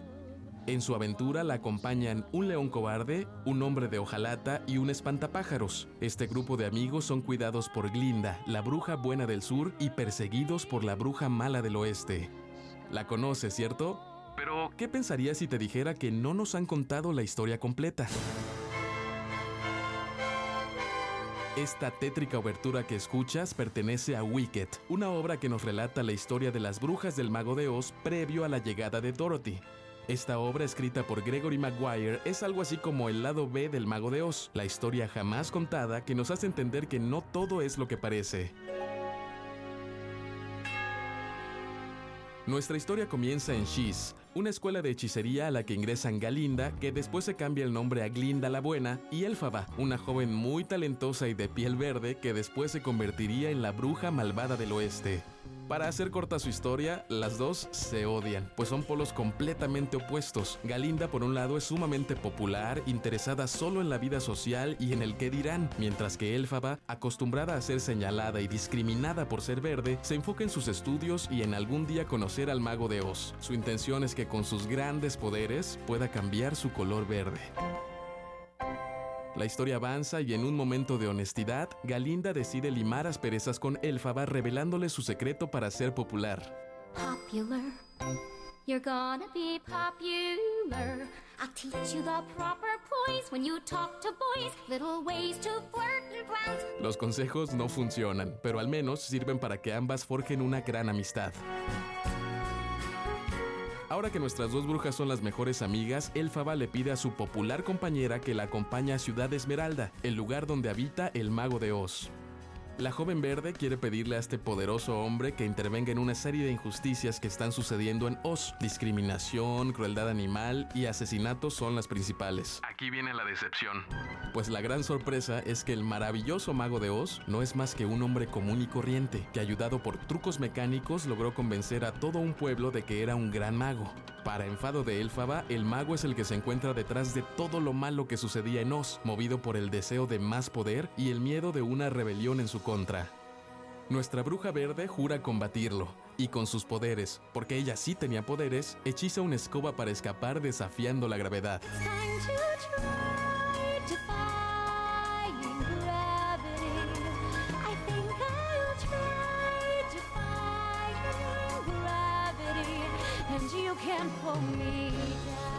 Es aquí cuando nace la figura de la malvada bruja del oeste que conocemos, pues el mago de Oz, temeroso de los poderes de Elfaba, decide mostrarla como la mala del cuento, culpándola, entre otras muchas cosas, de que el hombre de hojalata no tenga corazón y el león sea un cobarde.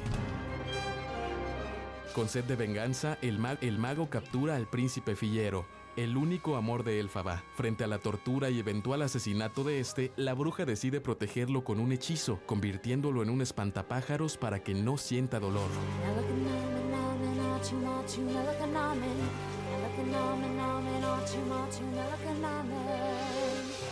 En cuanto a Glinda, bueno, ella digamos que toma un bando, en parte para proteger a su amiga hasta que se entera que fue derretida por una cubetada de agua a manos de Dorothy, o al menos eso es lo que hasta ahora todos creímos.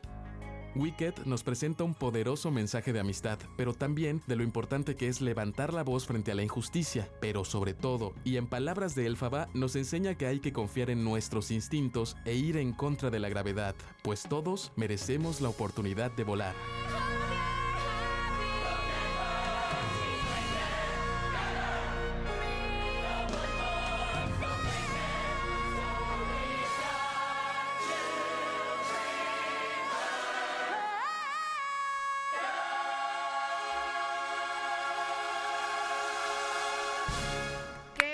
Bravísimo, increchendo. ¿A poco no se, no se enchina la piel La con esta es que música, sí. vaya? Y con las voces, eh, por supuesto, de Idina Menzel y Christine Chenoweth, que son las brujas originales de esta puesta en escena, que son las grandes voces de Broadway, al menos de nuestras generaciones. Sí. Entonces, es una cosa impresionante. Esta historia que nos presentan de esto es lo que sucedió detrás de lo que ya conocemos en El Mago de Oz. Ajá. Lo que decíamos al principio, no hay que juzgar Así el libro por su portada. Así es. Oye, qué bonito, qué bonito mensaje. y además, sabes que yo no conocía nada de Wicked, así es que para mí esto es así como, oh, es Asignatura nuevo, pendiente, amiga, asignatura totalmente. pendiente, Así es. Es ¿Tú una sí? obra que se debe ver. Sí, ¿tú, tú, tú sabías, No, conocías tampoco, Wicked? no, tampoco. eh, y ahorita es lo que me quedo con lo que dijo Carlitos al- a- antes de presentar su, su material, de que, pues, eh, ahora sí que formaba parte de la respuesta, ¿no? De lo que le habías preguntado, ¿no? ¿Cuál de las cápsulas? Pues esta, porque precisamente era esto, no juzgar el libro por la portada. Así es. Aquí rápidamente mandaron un mensajito. Aquí Dana Paola la hizo en México cuando se montó. Y justamente fue algo muy chistoso porque esta actriz, esta cantante también fue Ajá. muy juzgada antes de escucharla en el escenario. Entonces, cuando dijeron va Dana Paola como Elfaba, dijeron no, ¿cómo Dana Paola? Por Dios. Entonces, le pasó exactamente lo mismo que al personaje. Fue juzgada. Cuando Antes esta de. mujer la escuchan, dicen wow, ¿no? Mis respetos para ella. Pero de esto va Wicked. Excelente. Muy bien. Oye, bueno, pues hablando de música, sigamos con la música. ¿Qué te parece si nos vamos a la batalla de rolas y te pedimos por favor tu voto? El día ¿Tu de voto hoy de es calidad, amigo? Música mexicana interpretada así como yaceadita o en otro tipo de género musical. Así es que escuche usted, Escucha. por favor. Yo sin tu amor no viviré. Bueno, Carlitos, pues yo te platico de mi propuesta musical para esta mañana. Estamos escuchando Historia de un Amor eh, a, a cargo de la Big Band Jazz de México. Y bueno, pues este bolero fue escrito en 1955 a cargo de el canalero, el panameño Carlos Eleta Almarán. Y bueno, la historia va de que está dedicada a la muerte, o la escribió en, en honor, en recuerdo, en el dolor de su cuñada, la esposa de su hermano, ¿no? Entonces su hermano eh, pierde a su esposa y él a ver el, al ver el, y a sentir el dolor tan grande de su hermano al perder a su esposa, es como él se inspira para escribir esta canción. Y esta canción la hemos escuchado interpretada por Guadalupe Pineda, el Buki, David Bisbal, Los Panchos, Marco Antonio Muñiz, Luis Miguel, Playa Limbo y muchos, muchos otros más. Si ustedes la quieren escuchar, recuerden votar al WhatsApp por la mañana 2288 4235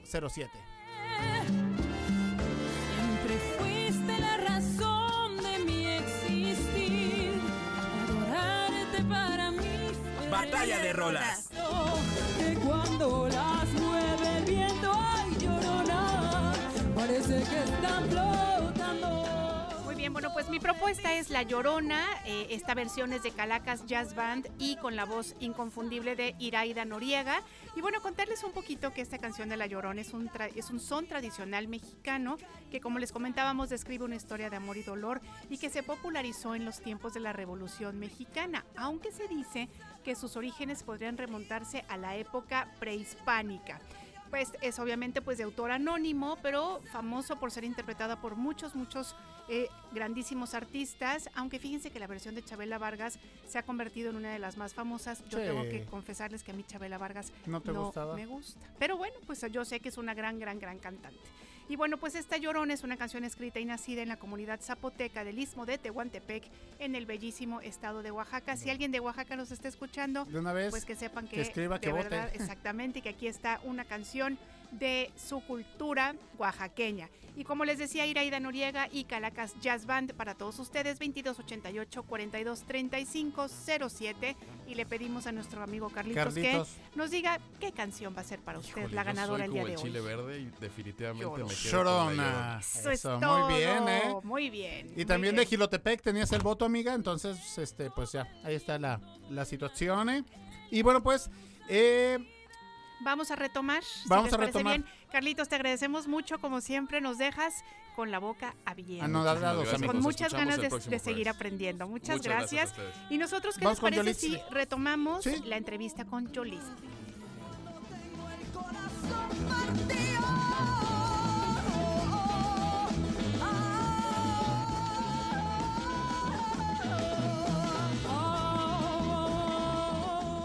Hola, muy buenos días. Estamos muy contentos de estar en Yolistli. Agradecemos mucho a nuestros anfitriones y a la Dirección General de Investigaciones de la Universidad Veracruzana por el espacio. Nos encontramos en la cabina de Yolistli, eh, Varsovia Hernández eh, Slava, Hola, buenos días, mucho gusto. el doctor Mark Lanovas. Hola, buenos días. La doctora Varsovia Hernández nos acompaña del Centro de Investigaciones Biomédicas, el doctor eh, Marc Lanovas de la Universidad de Montreal y bueno, eh, un servidor del eh, Centro de Investigaciones Biomédicas. Estamos aquí hoy para tratar un tópico eh, por demás interesante vinculado con la inteligencia artificial que lo queramos o no, lo sepamos o lo ignoremos, está presente ya en la vida cotidiana de millones de personas, en teléfonos, redes sociales, plataformas, en las series que vemos, eh, en las plataformas que hacemos compras y las personas que interactuamos con estos medios, pues todos los días generamos datos y entrenamos máquinas que identifican nuestros patrones y características y pues a partir de ello anticipan o predicen nuestro comportamiento un contenido probable de interés o una probable elección. Eh, seguramente pues nuestro auditorio eh, sabe que esta presencia y aplicación de la inteligencia artificial ha sido altamente discutida, criticada y hasta temida. Sin embargo, esa no es la única forma ni el único ámbito en el que la inteligencia artificial está y puede estar presente en nuestro día a día. Y justamente el día de hoy vamos a conversar con Varsovia y Mark sobre una de las formas en las que podemos usar la inteligencia artificial en beneficio de las personas, específicamente en el campo del análisis conductual aplicado. Es importante subrayar para quienes nos escuchan que tanto Varsovia como Mark son analistas conductuales certificados por el Organismo Internacional de Referencia en la Materia, BACB por sus siglas en inglés, con sede en Estados Unidos de América. Y bueno, pues en este contexto creo que sería un buen inicio preguntar qué es el análisis conductual aplicado.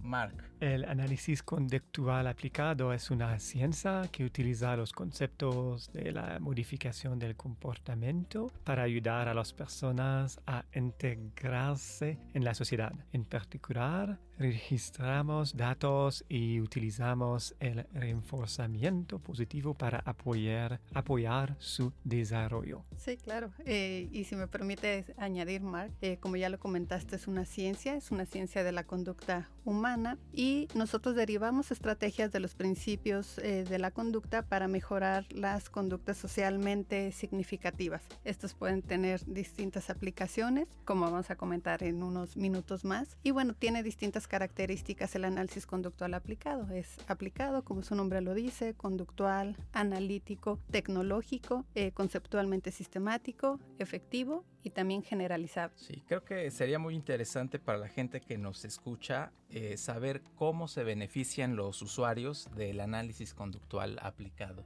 Los usuarios se benefician de estas ciencias de muchas maneras. Por ejemplo, un niño con autismo o desarrollo atípico puede aprender nuevos comportamientos que felicitan su integración en una clase regular. Además, la ciencia del comportamiento puede ayudar a cualquier persona que tenga comportamientos desafiantes como adicciones y conducta antisocial. Sí, existen distintos ámbitos de aplicación. Eh, ya comentó Mark algunos. Eh, yo añadiría, por ejemplo, el ámbito deportivo, la clínica, eh, el manejo en organizaciones. También hay personas que trabajan con gerontología conductual, pediatría conductual, problemas de alimentación y en general aspectos relacionados con el ámbito de la salud. ¿Y, ¿Y cómo es que procede usualmente el analista de la conducta en el registro y análisis del comportamiento en todos estos campos? El primer paso es evaluar la función del comportamiento que queremos cambiar. Cuando la función fue identificada, el analista de la conducta elegirá una intervención que va a satisfacer la necesidad de las personas. Antes y durante la intervención vamos a registrar datos para evaluar los efectos de nuestra intervención. Sí, esa es una de las características del análisis conductual aplicado, que siempre estamos realizando registros continuos, estamos identificando si lo que nosotros estamos haciendo, la intervención, tiene un efecto en la conducta de interés y con base en eso nosotros podemos tomar decisiones. Por eso es muy importante realizar este tipo de registros durante todas las evaluaciones y las intervenciones que realizamos. Sí, entendemos que la propuesta de, de, Mark, eh, uno de nuestros invitados, avanza justamente en el registro y análisis del comportamiento a través de la implementación de herramientas de ciencia de la computación. Y bueno, por eso está visitando la Universidad Veracruzana. Y eh, me gustaría que nos hablara un poquito, eh, Mark, acerca de qué es el aprendizaje de máquina. El aprendizaje automático implica una máquina que automáticamente identifica y usa patrones en los datos para resolver uh, problemas. Actualmente es muy popular para apoyar a los científicos en el desarrollo de nuevas soluciones. ¿Y, cómo es que los analistas del comportamiento eh, podríamos beneficiarnos del aprendizaje de, de máquina, Mark? El aprendizaje automático puede facilitar el trabajo de los analistas. Por ejemplo, desarrollamos algoritmos para registrar automáticamente los comportamientos. También los analistas pueden utilizar el aprendizaje automático para mejorar sus decisiones clínicas. Excelente. Eh, a propósito de la implementación de la inteligencia artificial en el análisis conductual, el doctor Mark Lanovas impartirá el próximo viernes 17 de febrero a las 10 horas la conferencia Inteligencia Artificial en Análisis de la Conducta, cómo dejé de temer a Skynet y comencé a adorar los conejos mágicos. Eh, haciendo referencia a, a este título, eh, ¿qué significa dejar de temer a Skynet y comenzar a adorar a los conejos mágicos, Mark? Cuando le digo a alguien que yo trabajo con inteligencia artificial, la primera cosa que me dice es, Mark, es como Skynet. En la película eh, Terminator, la gente recuerda hasta la vista, baby, de Arnold Schwarzenegger. Para reducir el miedo, yo preferí, prefiero utilizar conejos mágicos para introducir este tema. Eh, Mark, ¿y qué podemos esperar aprender de tu conferencia? Voy a hablar de los mitos sobre la inteligencia artificial y el aprendizaje automático, introduciré a la audiencia a los algoritmos que los científicos utilizan. Además, presentaré ejemplos de la aplicación del aprendizaje automático a problemas comunes en análisis conductual. Excelente, pues allí lo tienen, los esperamos en la conferencia de Mark. Eh, para cerrar, eh, Mark Varsovia, quisieran dar un consejo rápido a los analistas de la conducta y a los interesados en él. Aprender cómo utilizar el aprendizaje automático es como aprender un nuevo idioma. Digo a los estudiantes que si yo puedo aprender a hablar español, ellos pueden aprender a aplicar los algoritmos. No es fácil, pero con perseverancia cualquiera puede aprender. Y bueno, mi consejo sería que asistan a la conferencia de Mark y que no olviden que los esperamos el próximo viernes en el auditorio de la DGI. También la conferencia será transmitida en vivo por los canales de YouTube y Facebook de la DGI. Excelente, muchas gracias Mark Varsovia, gracias a la Dirección General de Investigaciones, a Yolistli Radio Televisión de Veracruz por el espacio. Hasta pronto.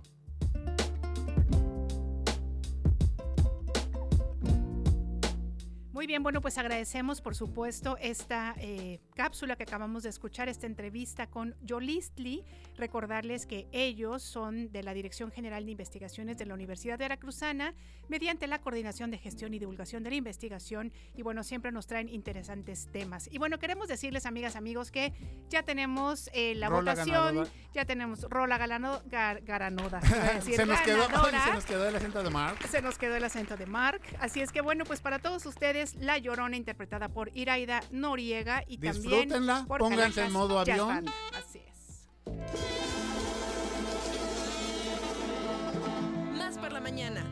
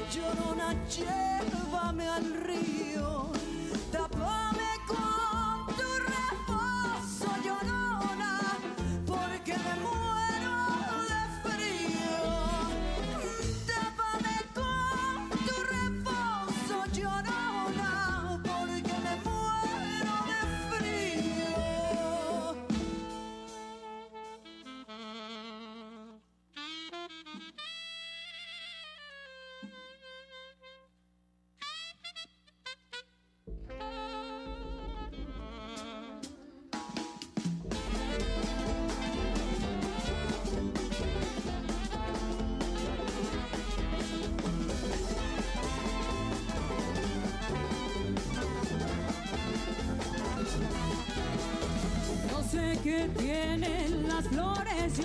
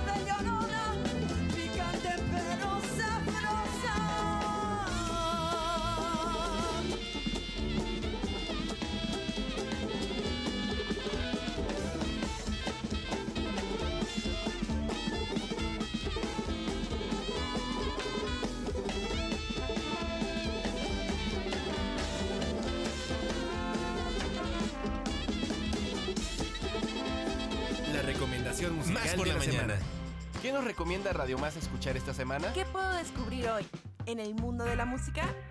Desde el estudio de RTV Música, Iván García nos trae la recomendación musical de la semana de Radio Más. Iván García. Iván García. La recomendación musical de la semana.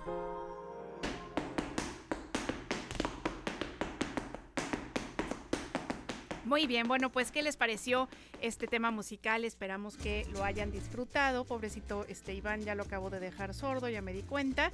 Y bueno, pues decirles, amigas, amigos, que ya se encuentra con nosotros Iván García. ¿Cómo estás? Bienvenido. ¿Qué tal? ¿Cómo están? Pues eh, muchísimas gracias. Siempre aquí lo- todos los jueves con muy buena música y pues el día de hoy no es la excepción. Y queremos recordarles un poco lo que hablamos hace dos, tres semanas de este subgénero, digamos, que está un tanto en boga, que es la folktrónica. Ándele, pues. Así ya nos habías traído alguna vez algo de Exactamente. Bueno, pues en esta ocasión es nuevamente una propuesta más o menos en este tenor, con este subgénero folktrónica, pero es eh, una mezcla de música electrónica con son jarocho, que Muy es lo que estamos bien. escuchando, que es el dueto Marraza, digamos que es un electro jarocho con aires sudamericanos. ¿Por qué? Bueno, pues porque es un encuentro entre dos tipos de música, entre dos mundos que se abrazan en busca de algo nuevo en un territorio por explorar. Bueno, Marraza nace en la Ciudad de México en 2016 como un proyecto experimental encabezado por el músico, compositor y productor Matías Saavedra Fierro, que pues él es chileno de, de- de Punta Arenas, y la bailadora y música Lucero Farías, que es originaria de Santiago Tuxtla, y bueno, pues ella es eh, pues de una dinastía bárbara de soneros de, de- de esta zona del estado, familiar obviamente de, de toda la, la- la- la gente de eh, Mono Blanco, incluso Ujú, estuvo claro. en algún momento, este, pues es su sobrina, para, para mayor este dato. Dato. Y bueno, este fabuloso dúo, cuyo nombre hace referencia a, las, ya- a los llamados gemelos divinos del vudú, fusiona, como bien comentamos, la música electrónica y el son jarocho. Es un trabajo orgánico donde combinan la esencia de cada uno de, de- de- de- de ellos dos, porque eh, les debo mencionar que aparte de este dueto de, de ser un dueto musical, aparte pues son esposos, son pareja y bueno, como comparten más allá de la música, ¿no? Este, el año pasado lo estuvimos por aquí en Estudio G grabando sesiones RTV Música y bueno, pues es de verdad un deleite este escucharlos, ¿no? Porque pudiéramos pensar eh, esta mezcla un tanto fría con, con estos loops, con este, estos fondos eh, electrónicos, pero esa calidez que le da este al interpretar la jarana y Claro, otros, eso te decir, otros, la otros instru- instrumentación, la instrumentación ¿verdad? es bien, bien, bien Claro. importante y aparte también este productor chileno, que es aparte su esposo, eh, aparte de los sintetizadores, bueno, va metiendo algunos este, tambores andinos. Entonces sí le da una, una mezcla un tanto bien, bien, bien curiosa, ¿no? Que, que, que es lo que estamos precisamente escuchando de fondo, que es un tema que se llama Ay Cupido. Ay Cupido. Recordando, por cierto, esta semana. Ah, cierto. La Semana del Amor y la 14 de Amistad. ¿no? Muy bien. Exactamente. Pues la propuesta de Más Raza surge de una necesidad de expresar todas, todo su arte eh, teatral, poético, musical y dancístico. Además, ella zapatea, ¿no? Aparte eh, en sus presentaciones. Y de hecho, acaban de regresar, estuvieron en una gira en Chile, Argentina y todo Sudamérica. Y bueno, están dando el regreso por México. Sí se han, se han movido basta- ba- Internacionalizado bastan- bastante. bastante bien y bueno, pues tienen muy buena aceptación. Em, como lo comentamos a través de lo que podamos, podemos llamar como electrojarocho, buscan crear un prop- algo propio para llegar a un público pues muchísimo más amplio, con música vanguardista que conecte con una tradición milenaria. Pero bueno, eh, ¿quiénes son sus integrantes? Ya comentamos, Lucero Farías nació en el seno de una familia sonera y fandanguera de tradición donde aprendió a bailar, tocar y cantar. Estudió educación artística en el puerto de Veracruz y es en 2012 que fue becada para estudiar flamenco en Madrid, España. Eh, a partir del 2006 forma parte del grupo Mono Blanco, que es lo que comentábamos hace un momento, Ujú. donde desarrolló profesionalmente, se desarrolló profesionalmente siendo embajadora destacada del son jarocho tradicional, llevando la cultura a diferentes partes del mundo. Y bueno, eh, durante 12 años ha sido promotora cultural de su tradición porque eh, además de dar conciertos, ella da clases y talleres de son jarocho dentro y fuera de México, en Estados Unidos, en Chile, en Inglaterra eh, y en varios estados de la República, entre los que podemos mencionar, obviamente Veracruz, Guanajuato, Querétaro y eh, Baja California, Puebla, entre muchísimos más, ¿no? Aparte de, de ser una, este, pues, eh, música, bailadora, cantadora, es también eh, promotora cultural, ¿no? Excelente, Ivancito. Eh, por su parte, Matías Saavedra Fierro es un músico chileno con amplia trayectoria como cantante, compositor y productor de varias bandas de su país, así como actor de teatro. También cuenta con tres producciones como solista. Y e- él, él en 2000 eh, llega a México en 2012 como parte de la banda de Julieta Venegas y bueno, pues es ahí donde se conoce con la hoy su esposa. Excelente. Pero bueno, ¿Qué mm, vamos a escuchar para irnos, Vamos a escuchar Monte Adentro, un excelente tema. Perfecto. Una fusión fascinante de música electrónica y son jarocho. Pues molto gracias, mi queridísimo Ay, Iván sí. García. Próximo jueves, por acá te esperamos en la cabina. Y Gracias, gracias por estas colaboraciones musicales. Sí. Oye, es- va a ser el- la semana del amor, pero por la música. ¿Qué les Amor musical. Muy bien, muy bien, perfecto. Están conectados, además. Está- Gracias. Exactamente. Amigas, amigos, muchas gracias por estar con nosotros. Alex, por supuesto, a, la- nuestra- a nuestros productores. Sí. Ale Mota, Josué La Fraga, Titi Fuentes y también a Fonchito Celedón. Exacto. Así es que muchas gracias a todos ustedes por estar con nosotros, por Nos hacer posible este programa mañana. y nos escuchamos el día de mañana. Claro que sí. Vengo de monte adentro, donde se siembra el maíz. Yo vengo de monte adentro, donde se siembra el maíz, donde se siembra el maíz. El jarocho es mi raíz y el fandango es mi